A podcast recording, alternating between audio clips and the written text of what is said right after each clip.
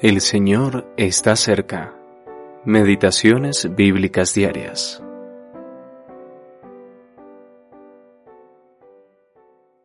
Quien llevó él mismo nuestros pecados en su cuerpo sobre el madero, para que nosotros estando muertos a los pecados, vivamos a la justicia, y por cuya herida fuisteis sanados.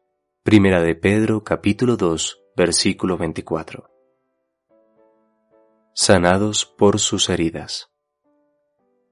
No fue el cuerpo del Señor el que llevó nuestros pecados, fue Él mismo el que llevó nuestros pecados en su cuerpo. Isaías 53, capítulo 10, es explícito en este punto. Cuando hiciere su vida, alma, ofrenda por el pecado, versión moderna. El alma es el centro de los sentimientos y las emociones más íntimas. Los sufrimientos soportados por el Señor en su alma no pudieron ser percibidos por nadie más y fueron más intensos de lo que podemos imaginar. Llevar nuestros pecados fue un sacrificio total, un sacrificio que ha expiado con perfección inigualable la totalidad de los pecados de cada creyente. Como propiciación de Dios, el Señor Jesús murió por los pecados de toda la humanidad. Véase Primera de Juan, capítulo 2, versículo 2. Así, a través de su muerte en la cruz, la santidad y la justicia de Dios fueron vindicadas completamente, y ahora puede extender su misericordia a todos los hombres.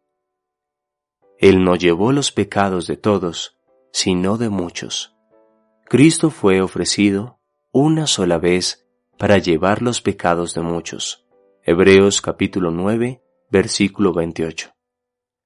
Su sacrificio fue suficiente para todos, pero solo los que lo aceptan por fe reciben sus beneficios. Si Jesús llevó nuestros pecados, ¿por qué tendríamos que seguir relacionándonos con el pecado? Judicialmente, su muerte marcó el fin de nuestros pecados y, por lo tanto, los creyentes son vestidos por Dios como muertos a los pecados, totalmente liberados para poder vivir a la justicia.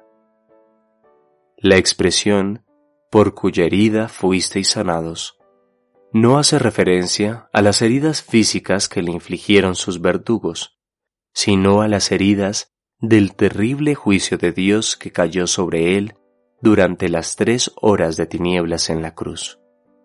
Esto otorga una sanación espiritual perfecta, puesto que nosotros que le pertenecemos hemos sido sanados de esta manera, es justo y apropiado que vivamos diariamente en feliz sumisión a su voluntad y en obediencia a su palabra. L. M. Grant